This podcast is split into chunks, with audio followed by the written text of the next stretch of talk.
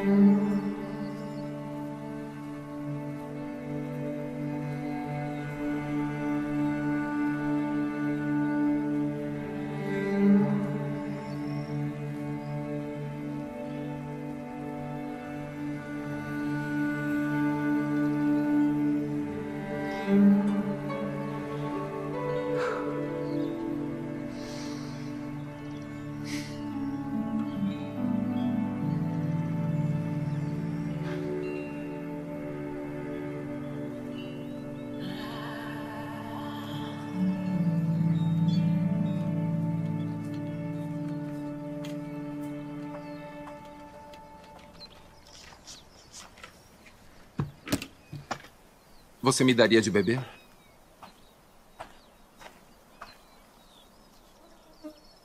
Você me ouviu? Isso é ruim, hein? O quê? O senhor sendo judeu, pedindo a mim, uma samaritana, uma mulher. Ah, me desculpe. Devia ter dito, por favor. Não é seguro você ficar aqui sozinho. Nem você. Por que não vem com os outros? E por que tão tarde assim? As mulheres não vêm ao poço quando é mais fresco pela manhã? É, bom. Nenhuma delas quer ser vista comigo, então eu tenho que vir ao meio-dia. No calor, como você gentilmente me lembrou. Por que não querem ser vistas com você? Longa história. Eu ainda gostaria de beber água, se puder me dar um pouco. É incrível o que uma garganta seca faz. Eu não sou impura para você? Não será maculado por essa ânfora? Talvez algumas pessoas do meu povo digam isso sobre suas mulheres, mas eu não. É. E o que você diz? Digo que se soubesse quem eu sou, você teria pedido água a mim. Jura? E eu lhe teria dado água viva. É. Só que o senhor não tem com que tirar a água e esse poço é fundo. Além do mais, por que, que você precisa de mim se tem sua própria reserva de água viva? Ah, longa história. Mas a água judaica é melhor do que a samaritana, né? Não foi o que eu disse. Por acaso o senhor é maior do que o nosso pai Jacó, que nos deu esse poço? A sua água é melhor do que a dele? Eu conheço Jacó. E digo que quem beber desta água terá sede outra vez. Mas quem beber da água que eu der, nunca mais terá sede. Isso seria ótimo. A água que eu der se tornará dentro da pessoa uma fonte a jorrar para a vida eterna. É mesmo? Sim, é mesmo. Prove isso. Primeiro, vá, chame o seu marido e volte. Então eu mostro. Eu não tenho marido. Tem razão. Você já teve cinco. E o homem com quem vive agora não é seu marido.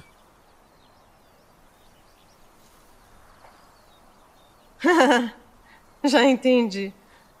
Vejo que é um profeta.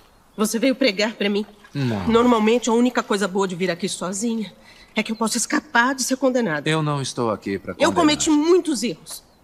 Muitos erros. Mas são homens como você que tornam impossível que eu faça alguma coisa a respeito. Como? Nossos antepassados adoraram neste monte. Mas vocês judeus dizem que Jerusalém é o lugar onde se deve adorar. Dizem isso porque o templo está lá. Sim. Exatamente onde não é permitido. Eu vim para quebrar essas barreiras. E está próxima a hora em que nem neste monte, nem em Jerusalém, vocês adorarão o Pai. Então, para onde é que eu devo ir quando eu precisar de Deus? Eu nunca recebi nada de Deus, mas mesmo se recebesse, eu não poderia agradecer. Qualquer lugar.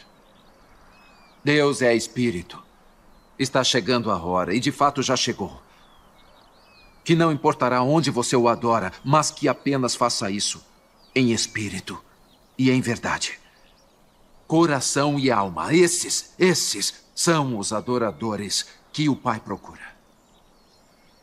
Não importará de onde você é ou o que você fez.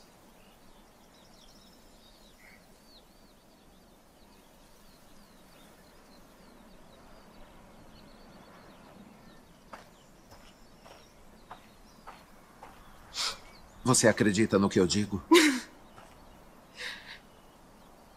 Ai, moço, até o Messias chegar e explicar tudo e resolver essa bagunça, inclusive a minha.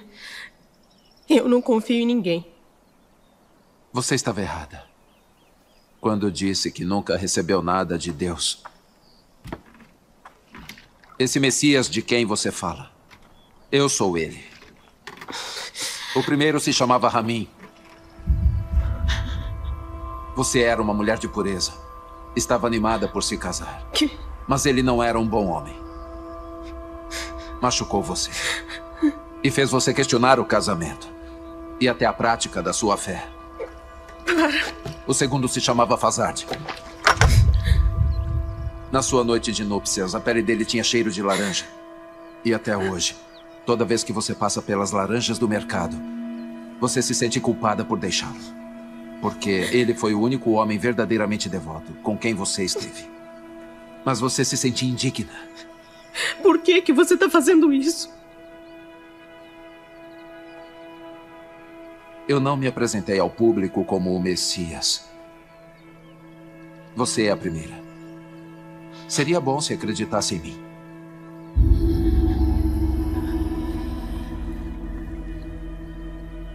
Você escolheu a pessoa errada. Eu vim a Samaria só para encontrar você. Você acha que foi um acidente eu estar aqui no meio do dia? Eu sou rejeitada por todo mundo. Eu sei. Mas não pelo Messias.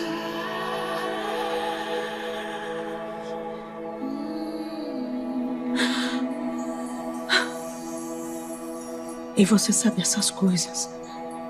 Porque você é o Cristo.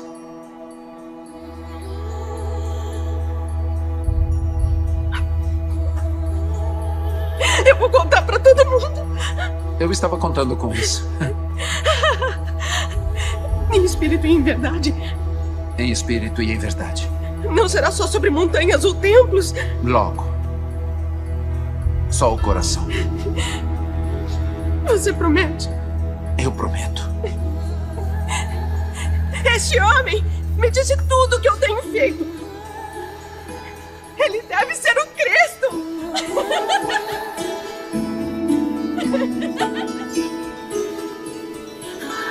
Espera! Adeus! A sua água. Você esqueceu a sua. Venham ver um homem que me disse tudo que eu tenho feito! um trecho do episódio do The Chosen que retrata o Evangelho de João, no capítulo 4. Especificamente para você entender um pouco do pano de fundo. Uh, depois da morte de Salomão, filho de Davi, uh, o seu filho Roboão ele assumiu o trono. E Roboão ele resolveu não ouvir os conselhos que o seu pai havia dado a ele. E por isso, uh, Salomão tinha conselheiros e Roboão resolveu levantar os seus próprios conselheiros e oprimir ainda mais a nação de Israel, ao ponto de se ficar insustentável a, a relação entre o povo né, e o rei. E houve uma divisão entre as tribos. Aquelas doze tribos que representam dez filhos de Jacó, dois filhos de José, as doze tribos de Israel, elas se dividiram. E elas se dividiram em duas tribos ah, na parte do sul, chamada Judéia, capital Jerusalém, e dez tribos no norte, ah, capital Samaria especificamente. Jesus, ele quando começou o seu ministério, ele formou o seu quartel-general, digamos assim, em Cafarnaum, ali na Galileia. No sul, Jerusalém. No norte, Samaria. E no meio do caminho, a gente acaba percebendo que está exatamente Samaria. No norte, né? Uh, Samaria, no meio ali, a Galileia, perdão. E Jesus, ele ficou especificamente esses três anos e meio ali. Ele estava na Judéia, ele estava em Jerusalém. E o texto diz que ele vai para a Galileia. Só que os judeus, eles normalmente, quando iam para a Galileia, eles faziam um percurso mais longo, aproximadamente 175 quilômetros, que eles seguiam uh, próximo às, às margens do Rio Jordão. Mas nesse dia, Jesus, ele decidiu pegar um caminho mais curto e também mais perigoso, que era passar por Samaria. A gente falou sobre a divisão das doze tribos, e quando houve essa divisão, houve hostilidade. Os assírios, uh, eles governaram por um tempo os samaritanos, que eram judeus, que ao serem subjugados pelos assírios tinham uma forma, um modelo de governar. Eles colocavam o seu povo junto com os judeus e eles se davam em casamento. O pessoal do norte era puro. Para você entender, para uma pessoa ser judeu ou judia, é preciso ter um pai judeu e uma mãe judia. No caso dos samaritanos, eles se tornaram um povo mestiço, porque uma judia casou com um estrangeiro, um judeu casou com uma gentia, e por isso, para o pessoal do Reino do Sul, eles são considerados impuros. E aí houve uma guerra de mais de 500 anos. Sabe aqueles problemas uh, lá de trás de família que você ouve falar e que passa de geração em geração e que o ódio ele continua vivo, você não sabe nem o porquê, os motivos pormenores, mas ainda assim você decide odiar.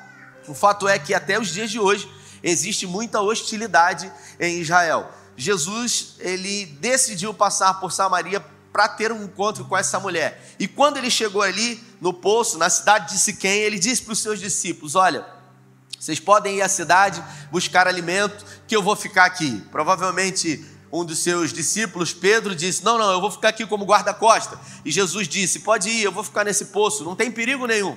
E eles realmente foram à cidade e Jesus ficou aquele, naquele poço aguardando essa mulher samaritana. Ele era um judeu um judeu não fala com uma samaritana, uma samaritana não fala com um judeu. Uma mulher samaritana ou judia não fala com o seu marido em público, para você ver o nível que é. E o texto diz que ela foi ao meio-dia. Ao meio-dia naquele poço. Ele estava sentado ali, aguardando, e quando ela chegou com o seu cântaro, ela desceu, né, aquela aquele vasilhame para pegar água e logo ela recebe uma importunação dele, que diz para ela: Você pode me dar de beber? E ela, ao ouvir a, a aproximação dele, num diálogo com ela, ela diz: Como você, sendo um judeu, fala comigo que sou uma samaritana? Eu não sei nem o que você está fazendo aqui, porque esse lugar aqui é muito perigoso. E Jesus diz para ela: É perigoso para mim, mas é perigoso para você também, porque é muito comum as mulheres irem buscar água no poço, tanto na parte da manhã quanto na parte do fim da tarde, que é o período de menos calor do dia. E Jesus pergunta para ela, porque Jesus é um especialista em fazer perguntas. Eu sempre tenho dito que são as perguntas que revelam para nós as, as respostas que nós queremos. Nós queremos respostas, mas são as perguntas que revelam. E Jesus então pergunta para ela por que, que ela está naquele horário pior do dia pegando água. E ela então dá uma desculpa, mas a verdade é que ela foi esse horário para não ser hostilizada, para não ser afrontada, para não ser humilhada, porque era uma mulher pecadora era uma mulher que havia recebido rejeição e por muito tempo a sua alma estava dilacerada. Havia se relacionado com muitos homens e esses homens haviam ferido e decepcionado toda a sua vida. E Jesus continua ainda pedindo água para ela. E num determinado momento, então, ele diz para ela: Olha, é, essa água aqui ela produz sede novamente. Mas se você beber da água que eu te der, você nunca mais terá sede. Ela observa Jesus e ela diz para ele: Seria bom se isso fosse possível, afinal, me pouparia de vir todos os dias aqui pegar água. E ela pede então essa água: Dai-me de beber essa água. Ela estava falando de uma necessidade física, de uma necessidade humana. E Jesus estava falando de uma necessidade existencial, uma necessidade na existência do homem, de ser saciado pela presença de Jesus. E é nesse momento que a conversa avança, Jesus tem a atenção daquela mulher e quando ela resolve pedir para Jesus a água que ele disse que tinha para dar, Jesus então diz para ela: então vá à cidade e chame o seu marido. Observe que Jesus ele é especialista em tecer um diálogo envolvente através de perguntas porque a conversa poderia ser direta: eu sou Messias e eu vim aqui para libertar você, sim ou não? Mas Jesus, ele foi pouco a pouco ganhando a confiança, desarmando no coração e na mente daquela mulher todas as possíveis barreiras, porque provavelmente muitos homens haviam se aproximado daquela mulher. Mas da mesma forma como muitos homens se aproximaram dela, também se aproveitaram daquela mulher. Então, na alma daquela mulher já havia muita resistência, já havia muitas feridas e muitas decepções diante de coisas que haviam acontecido na sua vida. E Jesus, pouco a pouco, ele vai avançando e derrubando barreira por barreira, ao dar a atenção àquela mulher e ao oferecer a ela aquilo que ela precisa, sem em absoluto desejar alguma coisa em troca. E é nesse momento que essa mulher então ela diz para Jesus: "Eu não tenho marido". E se por um momento ela pudesse pensar sobre a sua vida, ela diria: realmente eu não tenho marido, porque todos os maridos que eu tive, eles não foram meus. A Bíblia não revela isso, mas o episódio do The Chosen, ele faz menção ao momento em que Jesus diz para ela que realmente ela não tem marido, porque ela havia tido cinco e agora o sexto que está com ela também não é dela, ou seja, ela está numa prática de adultério. E aquela mulher, ela entende que Jesus é um profeta. E é nesse momento que Jesus revela para ela, nesse episódio, o nome do primeiro marido.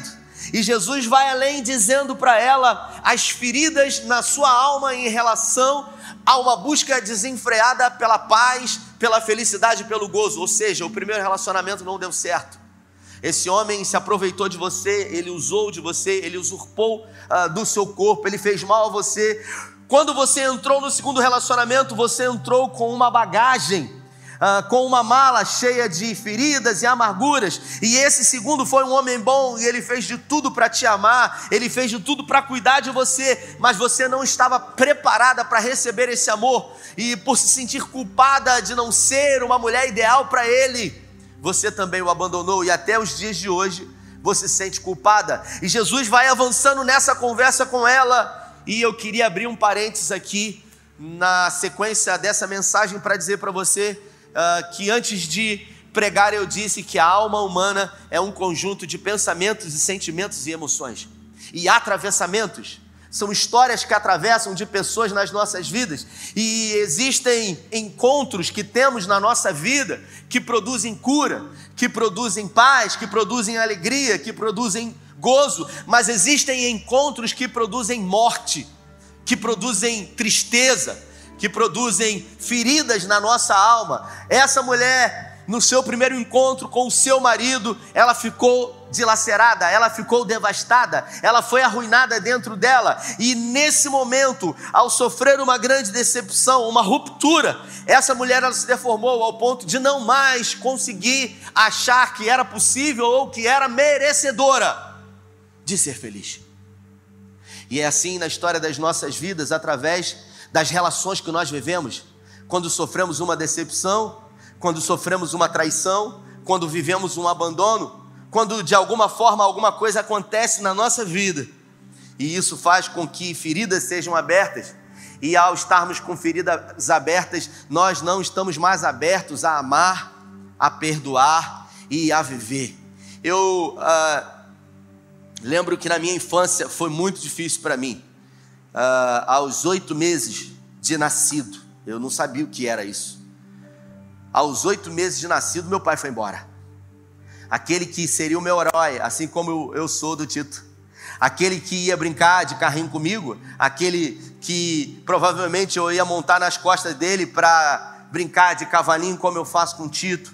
Aquele que eu ia me esconder pela casa e a gente juntos iríamos sonhar com pai e filho, ele foi embora. E a minha mãe, ela não teve a capacidade de lidar com isso, porque ela amava o meu pai mais do que ela mesma. E todas as vezes que a gente ama alguém mais do que a gente se ama, o outro ele tem a capacidade de nos usar. Foi por isso que Jesus disse que quando um jovem perguntou para ele qual é o maior mandamento, e Jesus disse: todos são muito importantes, mas se resume basicamente a dois. Amar, o teu Deus de todo o teu coração, de toda a tua força, com todo o teu entendimento. E o segundo é tão importante quanto esse: amarás o teu próximo como a ti mesmo. Todas as vezes que eu amo alguém mais do que eu me amo, eu não estou dando a mim mesmo o devido valor e por isso o outro me usa. Todas as vezes que eu amo alguém menos do que eu me amo, eu vou usar o outro. Foi por isso que Jesus disse: a gente deve amar o próximo como é no mesmo nível. É no mesmo nível. E a minha mãe ela amava o meu pai mais do que ela e por isso ela foi usada. E outras relações que ele teve, ele também usou, porque ele também, depois que eu fui entender, ele também foi vítima de feridas que haviam acontecido na vida dele.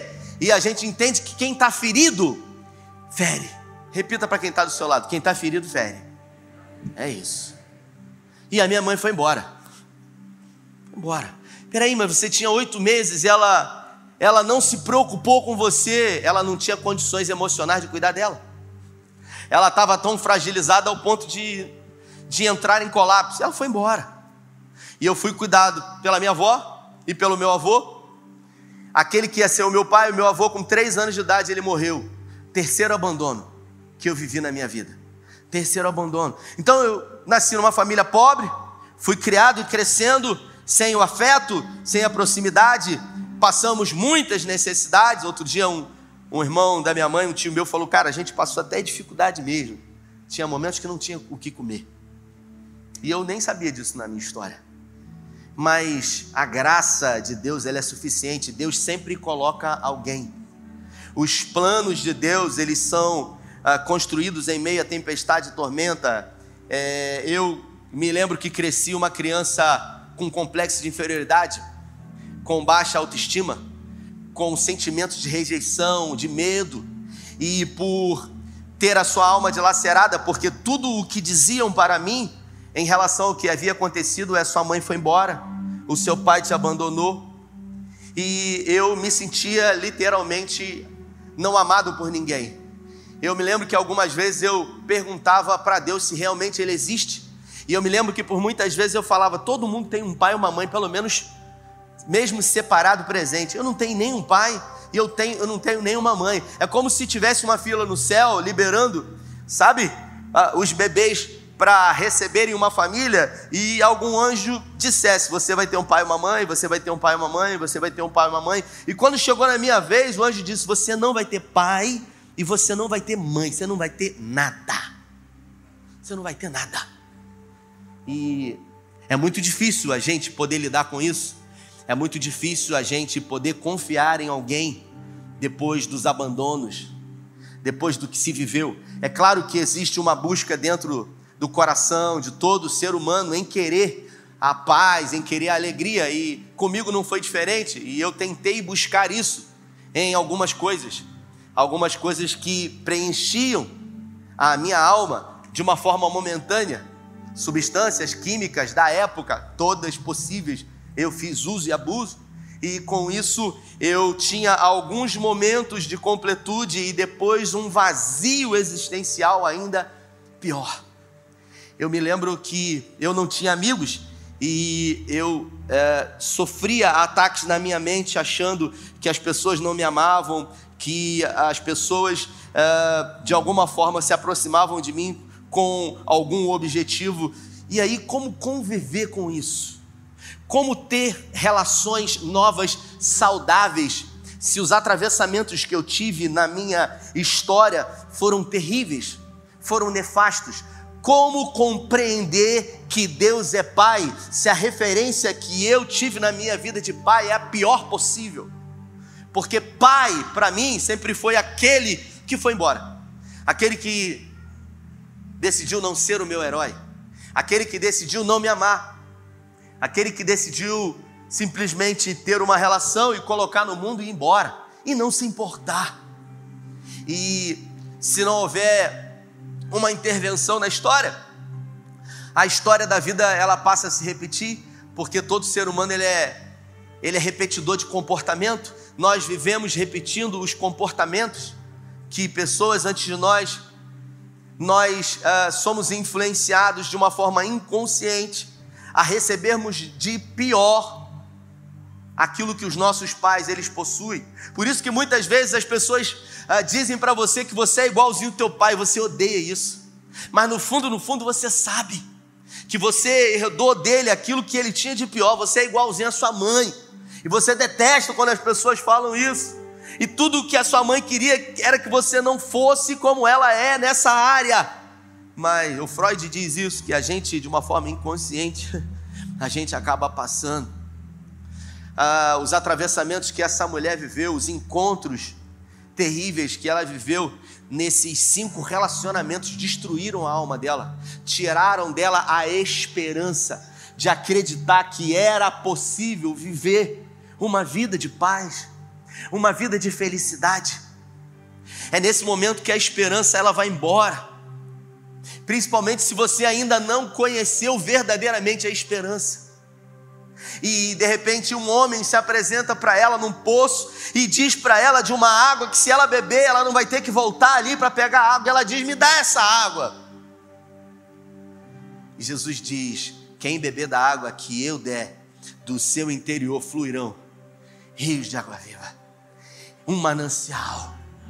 E Jesus então se apresenta para ela como Messias pela primeira vez na história. Foi a primeira mulher. Jesus ele resolveu se apresentar como Messias para uma samaritana. Ele poderia ter se apresentado para um judeu, mas ele quebrou a lógica. Ele se apresentou para uma samaritana e eu queria que você entendesse. Todas as vezes que nós temos um encontro verdadeiro com Jesus, a nossa vida nunca mais é a mesma. Nunca mais. Eu me lembro que eu vivia vários relacionamentos numa busca desenfreada. Até que um dia, um amigo insistentemente me chamava para ir numa igreja evangélica e eu nunca na minha vida tive ideia do que era ser uma religião. Na minha casa tinha um quadro lá com um homem louro de olhos azuis, com as mãos furadas assim, que eu olhava para aquela figura e fazia menção do papai que as pessoas diziam do céu. Mas como a figura do papai sempre foi uma figura nefasta para mim, aquela ideia de ter um pai era muito ruim e por isso no primeiro momento foi péssimo para mim a experiência de assimilar a ideia de que Deus é pai. Até que fui na igreja a primeira vez e eu confesso que os crentes, né, eles, eles são pegajosos, eles têm um, um, um dialeto próprio, é varão, é irmão, é vaso. E eu falava, esse pessoal, eles falam diferente a paz do Senhor. E eles falam diferente, e eles querem estar junto, eles querem estar perto o tempo todo, e isso me incomodava. Eu falava assim: o que, que esse pessoal quer, cara? Por que, que esse pessoal fica atrás de mim, querendo que eu esteja junto com eles? Porque eu era uma pessoa que eu nunca tinha recebido isso. E eu não sei se você sabe, cada um só pode dar aquilo que tem. Diga para quem está do seu lado: a gente só dá aquilo que a gente tem. Se eu tenho feridas na minha alma, Marcelo, eu só posso dar feridas. Se eu tenho dores e abandono, eu só posso dar isso para as pessoas que estão do meu lado. Se eu, se eu tenho o meu coração cheio de raiva, cheio de ódio, é isso que eu vou passar para as pessoas. E eu me senti bem, uma boa música, não me lembro da palavra, fui algumas vezes. Eu namorava nessa época uma, uma menina que ela era do concorrente, a mãe dela era do concorrente lá, se é que você entende. Tinha aquele espaço. E eu comecei a chamar e ela falou assim: não, tem como ir. Está dando há conflito. E eu gostando. E até que um dia teve um retiro espiritual e eu decidi naquele retiro para encurtar a história, numa manhã daquele retiro espiritual, eu ouvi uma voz. E assim, você não vai poder entender o que eu estou falando, por mais que eu tente explicar, por mais que eu tente de alguma forma esclarecer, elucidar. Eu tive um encontro individual e subjetivo com Jesus que mudou a história da minha vida. Eu ouvi nesse ouvido aqui, numa manhã, num retiro espiritual: Eu sou para você o pai que te abandonou. Eu sou para você a mãe que foi embora. Eu sou o seu amigo. E a minha vida a partir daquele dia mudou. Eu recebi naquele encontro a pessoa de Jesus e a minha história mudou. Pouco a pouco, Jesus ele começou a ressignificar e a fechar todas as feridas que haviam dentro de mim. Havia um caminho de volta que precisava ser feito, havia um percurso que precisava ser avançado uh, de perdão de ressignificação na minha vida, mas nunca é fácil, porque falar sobre o passado dói, expor aquilo que a gente tem de pior em nós, mas é preciso, é preciso a gente limpar as feridas, é preciso a gente lavar aquilo que está sujo e que a gente não quer que ninguém veja, aquilo que a gente tem de vergonha. Não sei se você teve a experiência em algum momento de, de, de, se lesionar, de cair de bicicleta ou de cair de moto. Uma vez eu caí de moto, fiquei todo ralado. E eu fui para o hospital e eu ficava assim, ó, todo ralado. Eu e a minha esposa, a gente caiu de moto, a gente namorava ainda. E quando chegou no hospital, Calê, o, o cara parece que ele não tem mãe, igual a mim, não tinha. Porque o cara pega uma bucha lá, meu irmão, e o cara começa a esfregar aquilo, parece que o cara não tem mãe. Eu falei, meu irmão, você vai tirar minha alma aí, cara, pelo amor de Deus. Mas se não limpar, não cura, piora. Por isso que às vezes, para produzir cura, precisa primeiro produzir dor. E Jesus fez isso na minha alma. Jesus começou a, a esfregar, a limpar Jesus colocou um óculos em mim e ele disse: Meu filho, coloca esse óculos aí em você, esse óculos espiritual, que vai fazer com que você possa olhar a vida de uma forma diferente, que vai fazer com que você possa olhar a vida através da minha palavra, através do meu evangelho. E aí, em algum momento, ao me deparar e olhar com os óculos que Jesus me deu, eu percebi que ninguém abandona um filho à toa que ninguém abandona um pai, um pai não abandona um filho à toa, que tem um motivo, que tem um porquê, que alguma coisa aconteceu. Talvez foi reproduzido comportamentos na história. E aí a gente começa a perceber que aquilo que aconteceu na minha vida só aconteceu porque essas pessoas só me deram aquilo que elas tinham para me dar. Porque ninguém pode dar aquilo que não tem. E o nosso olhar de graça, o nosso olhar de compaixão, o nosso olhar de misericórdia, ele precisa entrar. Essa mulher, ela era alvo de preconceito, de discriminação, conhecida como uma pecadora. Todos hostilizavam essa mulher, todos colocavam rótulos nela, chamando ela de prostituta, de uma mulher de vida fácil, de uma mulher indigna, de uma mulher amaldiçoada, de uma mulher pecadora, de uma mulher de muitos maridos, mas a verdade era que ela foi uma mulher vítima de um primeiro encontro que a deformou. E a partir desse primeiro encontro, ela sofreu adulteração, ela adulterou. E a gente acha que o pecado de adultério é simplesmente uma relação sexual. Mas o pecado de adultério é você deixar de ser quem um dia você foi. Porque quando você vai no posto colocar gasolina e se a gasolina estiver adulterada ou sofrer adulteração, é porque houve uma mistura. E muitas são as vezes que nas nossas vidas nós adulteramos, nós sofremos adulteração. Nós deixamos de ter a composição original, deixamos de ser aquilo que um dia fomos projetados para ser. Sofremos mistura, sofremos interferência, e a partir daí a gente começa a somente dar aquilo que a gente tem, por aquilo que a gente recebeu, e a gente passa a ser um agente de morte um agente de ferida na vida de pessoas.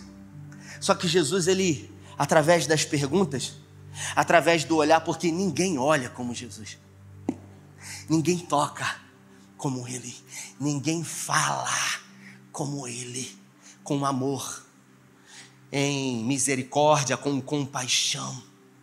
Jesus não condena, Jesus não exclui, Jesus ele acolhe, ele recebe. Não importa o que você tenha feito, Jesus escolheu uma mulher de seis maridos. E o texto diz que, ao ter os seus olhos abertos e receber esse manancial, essa fonte de água que era muito mais poderosa do que aquele poço de Jacó, antes ela pergunta: Mas os judeus eles dizem que tem que adorar em Jerusalém, o meu povo diz que tem que adorar em Siló, porque a arca ficou lá. E Jesus disse: logo, logo isso vai acabar. Logo, logo isso vai acabar, porque a hora vem em que os verdadeiros adoradores adorarão ao Pai em espírito e em. Escuta o que eu vou dizer para você: Deus não se relaciona com o nosso corpo físico, porque esse corpo ele é corruptível. Você não é um corpo. Deus se relaciona com o nosso espírito, porque esse texto diz: a hora vem em que o Pai a hora vem em que os verdadeiros adoradores adorarão ao Pai em em em espírito. E dos tais o Pai a gente acaba percebendo que Deus ele se relaciona com o nosso espírito, mas a gente vive querendo que o Senhor ele se relacione com o nosso corpo, porque a gente quer o milagre físico. A gente quer o milagre visível, a gente quer a necessidade que a gente tem pontual, e isso é importante. Mas toda grande obra que Jesus realizou na vida de homens e mulheres, primeiro ele realizou do lado de dentro. E por isso que ele é especialista em fazer perguntas. Perguntas que revelam respostas sobre a nossa visão do que aconteceu conosco. Se Jesus tivesse perguntado para mim naquela manhã, meu filho, qual é a sua visão da sua vida? Naquela manhã eu diria: eu sou um jovem que não tenho paz e que busco alegria em muitas coisas ruins, porque a minha mãe me abandonou, porque o meu pai foi embora, porque eu não tenho ninguém, porque eu não recebi afeto. Mas Jesus ele veio para ressignificar. Jesus veio para dizer para essa mulher, mesmo você até hoje tendo seis maridos, eu quero dizer para você que agora você terá o sétimo e sete é o número da perfeição e não é um marido, é um noivo. Um noivo perfeito que vai fazer por você o que ninguém fez, vai produzir em você paz, alegria, gozo eterno e felicidade. É curioso, porque Jesus escolheu Juan, essa mulher, para poder se revelar como Messias. E os discípulos, os doze, eles estavam em Samaria eles foram comprar comida. E eles eram os apóstolos, eles eram os talmidins, os discípulos de Jesus, eles eram os evangelistas. E eles foram a Samaria comprar comida. E ao voltarem, eles vieram com comida. Mas eles não trouxeram ninguém, eles não evangelizaram ninguém, mesmo estando com Jesus, eles não tiveram a capacidade de derramar de transbordar na vida de ninguém em Samaria, mas essa mulher que foi alcançada pela graça ao sair dali, ela largou o cântaro, ela largou a água, ela largou a, as necessidades eh, físicas momentâneas e ela correu para Samaria e ela pregou o evangelho. Jesus escolheu uma mulher pecadora para evangelizar os samaritanos, e os evangelhos dizem que muito tempo depois os samaritanos já haviam sido evangelizados através dela, porque se quem está curado, se quem está ferido fere, quem está curado, cura. Agora, ser curado é uma decisão. Ser fonte é uma decisão de querer receber Jesus. E às vezes a gente está dentro da igreja, às vezes a gente é membro e a gente tem carteirinha com número de membro, a gente é filho de crente, a gente tem filho que é crente, mas histórias e atravessamentos que a gente viveu na nossa vida, no nosso passado, fizeram com que a gente se deformasse, sofresse adulteração e as nossas relações, elas não conseguem ser mais as mesmas. E a gente acabou deixando de ser quem o Senhor projetou em nós. Isso quer dizer que a gente precisa de um encontro com Jesus. A gente precisa de um encontro com Ele todos os dias para nos livrar do pecado, para nos livrar da maldade, mas muitas vezes para nos livrar de nós mesmos, porque nós fazemos muito mal a nós mesmos, produzindo culpa dentro de nós, produzindo sentimentos, sabe, que vão nos colocar a lugares sombrios e dolorosos, quando na verdade a Bíblia fala que Jesus ele veio para nos libertar e se pôs o Filho vos libertar, verdadeiramente você será livre. Se coloque de pé em nome de Jesus. Todos nós precisamos, todos os dias, de um Salvador. A vida dessa mulher, se não tivesse tido um encontro com Jesus, seria vida, uma vida marcada por dor e sofrimento. A minha vida, se não tivesse tido um encontro com Jesus, seria uma vida marcada por vitimismo, por autocomiseração e por pena de si mesmo.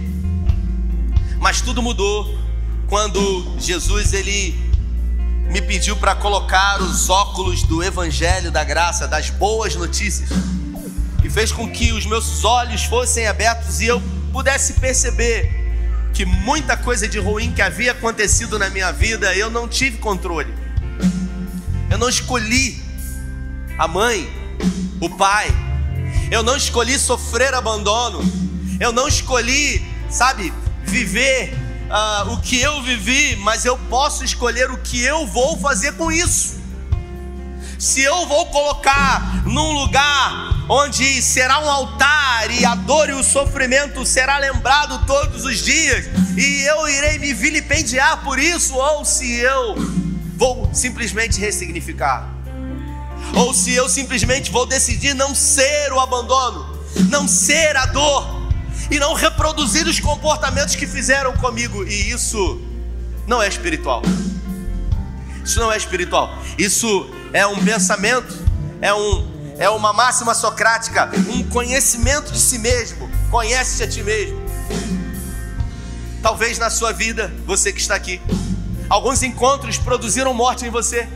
Talvez em algum momento, alguns encontros que você teve na sua infância, na sua adolescência ou na fase adulta, feriram você, deformaram você, fizeram com que você sofresse adulteração, e isso tem atrapalhado os relacionamentos novos.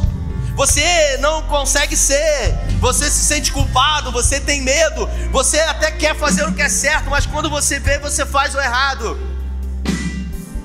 Se o Senhor colocou essa palavra no meu coração, eu não tenho dúvida de é porque Ele trouxe você aqui para que nessa noite você pudesse verdadeiramente ser curado por Ele. Então eles vão adorar o Senhor. E se essa palavra foi com você, eu queria que você saísse do seu lugar. Eu quero orar com você. Sai do seu lugar em nome de Jesus. Sai do seu lugar. Pai, é no nome de Jesus que nós nos colocamos diante do Senhor como filhos.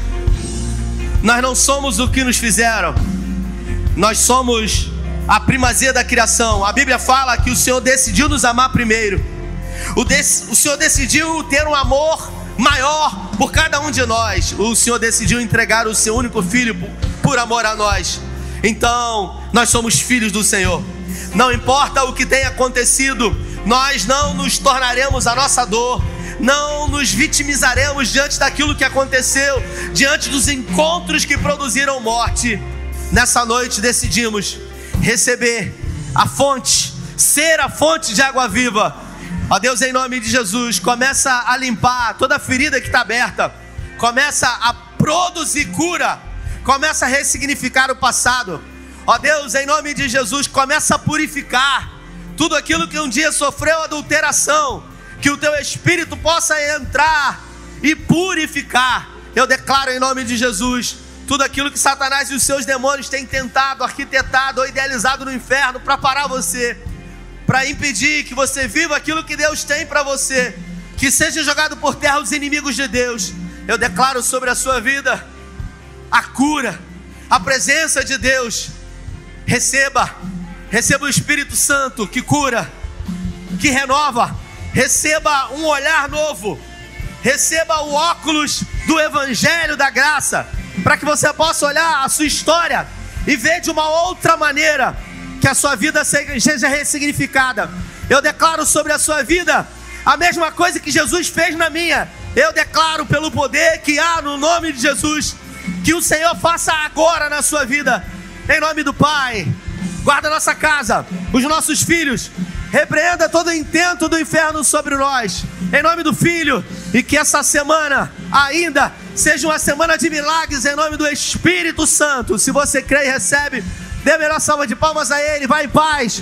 Deus te abençoe. Valeu!